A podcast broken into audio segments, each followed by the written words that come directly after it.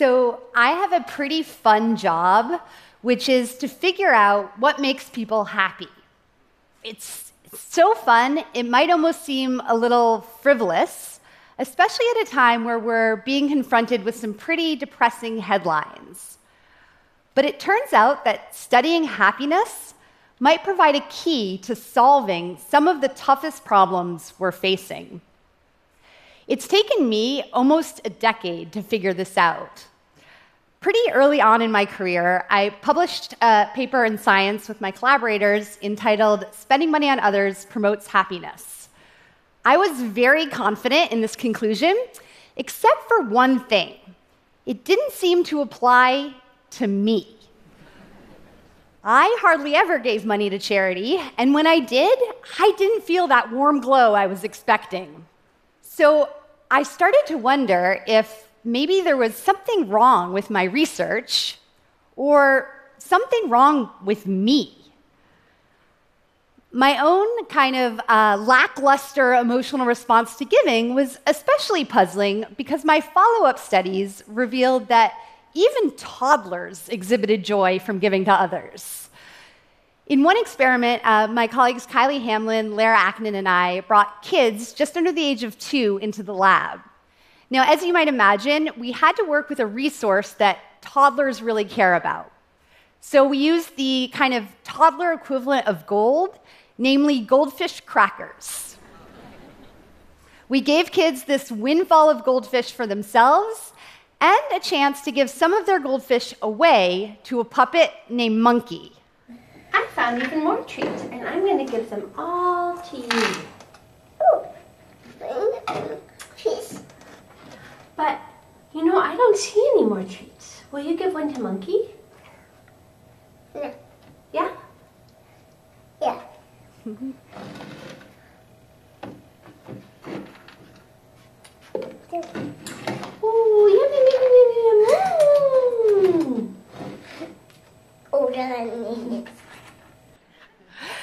Now, we trained research assistants to watch these videos and code toddlers' emotional reactions. And of course, we didn't tell them our hypotheses.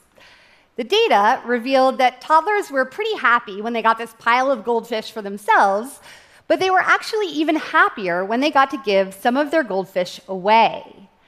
And this warm glow of giving persists into adulthood. When we analyzed surveys from uh, more than 200,000 adults across the globe, we saw that nearly a third of the world's population reported giving at least some money to charity in the past month. Remarkably, in every major region of the world, people who gave money to charity were happier than those who did not, even after taking into account their own personal financial situation.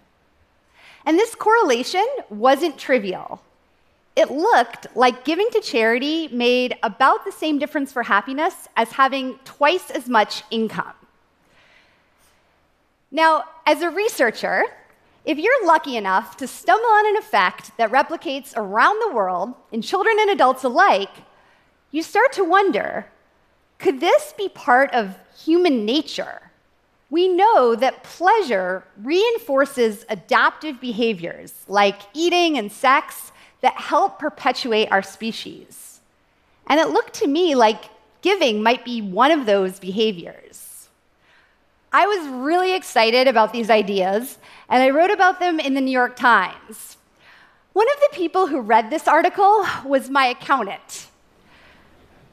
At, yeah, at, at tax time, I found myself seated across from him watching as he slowly tapped his pen on the charitable giving line of my tax return with this look of like poorly concealed disapproval.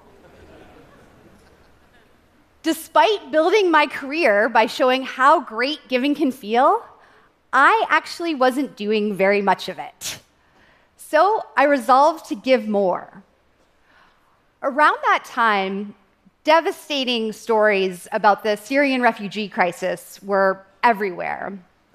I really wanted to help, so I pulled out my credit card. I knew my donations would probably make a difference for someone somewhere, but going to the website of an effective charity and entering my visa number still just didn't feel like enough. That's when I learned about the group of five. The Canadian government allows any five Canadians to privately sponsor a family of refugees. You have to raise enough money to support the family for their first year in Canada, and then they literally get on a plane to your city. One of the things that I think is so cool about this program is that no one is allowed to do it alone. And instead of a group of five, we ended up partnering with a community organization and forming a group of 25. After almost two years of paperwork and waiting, we learned that our family would be arriving in Vancouver in less than six weeks. They had four sons and a daughter, so we raced to find them a place to live. We were very lucky uh, to find them a house, but it needed quite a bit of work. So uh, my friends came out on evenings and weekends and painted and cleaned and assembled furniture. When the big day came, we filled their fridge with milk and fresh fruit and headed to the airport to meet our family. It was a little overwhelming for everyone, especially the four year old. His mother was reunited with her sister, who had come to Canada earlier through the same program. They hadn't seen each other in 15 years. When you hear that more than 5.6 million refugees have fled Syria, you're faced with this tragedy that the human brain hasn't really evolved to comprehend. It's so abstract. Before, if any of us had been asked to donate 15 hours a month to help out with the refugee crisis, we probably would have said no. But as soon as we took our family to their new home in Vancouver, we all had the same realization. We were just going to do whatever it took to help them be happy. This experience made me think a little more deeply about my research. Back in my lab, we'd seen the benefits of giving spike when people felt a real sense of connection with those they were helping and could easily envision the difference they were making in those individuals' lives. For example, in one experiment, um, we gave participants an opportunity to donate a bit of money to either UNICEF or Spread the Net. We chose these charities intentionally because they were partners and shared the same critically important goal of promoting children's health. But I think UNICEF is just such a big, broad charity that it can be a little hard to envision how your own small donation will make a difference. In contrast, Spread the Net offers donors a concrete promise.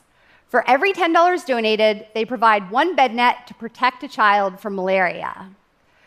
We saw that the more money people gave to Spread the Net, the happier they reported feeling afterward. In contrast, this emotional return on investment was completely eliminated when people gave money to UNICEF. So, this suggests that just giving money to a worthwhile charity isn't always enough. You need to be able to envision how exactly your dollars are going to make a difference. Of course, the Group of Five program takes this idea to a whole new level. When we first took on this project, we would talk about when the refugees would arrive. Now we just refer to them as our family. Uh, recently, we took the kids ice skating, and later that day, my six year old, Oliver, asked me, uh, Mommy, who's the oldest kid in our family? I assumed he was talking about his plethora of cousins, and he was talking about them, but also about our Syrian family. Since our family arrived, so many people and organizations have offered to help, providing everything from um, free dental fillings to summer camps. It's made me see the goodness that exists in our community. Thanks to one donation, uh, the kids got to go to bike camp, and every day of the week, some member of our group tried to be there to cheer for them. I happened to be there the day the training wheels were supposed to come off, and let me tell you, the four year old did not think this was a good idea. So I went over and talked to him about the long term benefits of riding without training wheels. then I remembered that he was four and barely spoke English. So I reverted to two words he definitely knew ice cream. You try without training wheels, I'll buy you ice cream. Here's what happened next. Right here. Yes.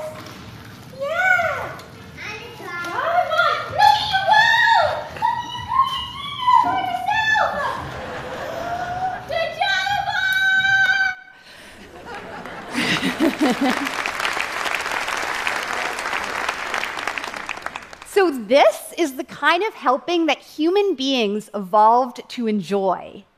But for 40 years, Canada was the only country in the world that allowed private citizens to sponsor refugees.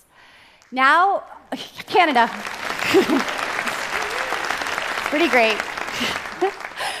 now, Australia and the UK are starting up similar programs. Just imagine how different the refugee crisis could look if more countries made this possible. Creating these kinds of meaningful connections between individuals provides an opportunity to deal with challenges that feel overwhelming. One of those challenges lies just blocks from where I'm standing right now in the downtown east side of Vancouver. By some measures, it's the poorest urban postal code in Canada.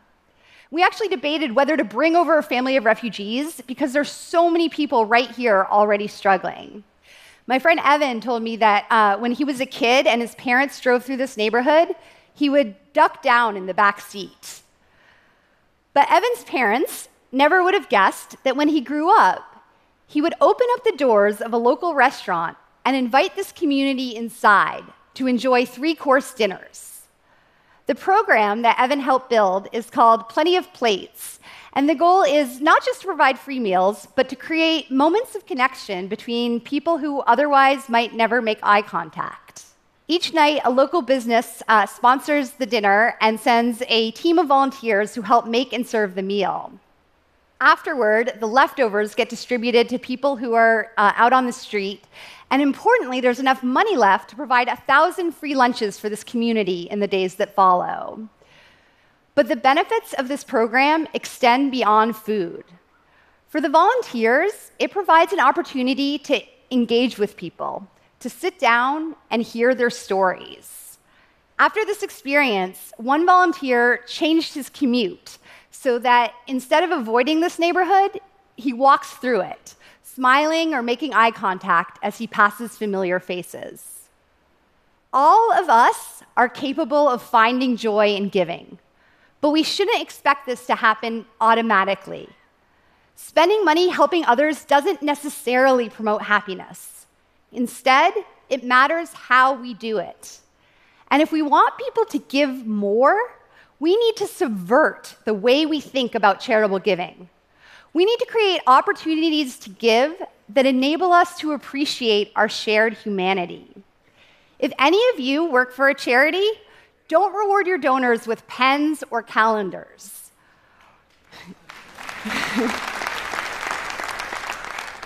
Reward them with the opportunity to see the specific impact that their generosity is having and to connect with the individuals and communities they're helping. We're used to thinking about giving as something we should do, and it is.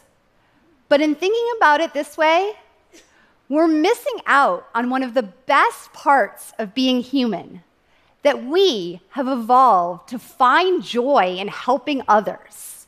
Let's stop thinking about giving as just this moral obligation and start thinking of it as a source of pleasure. Thank you.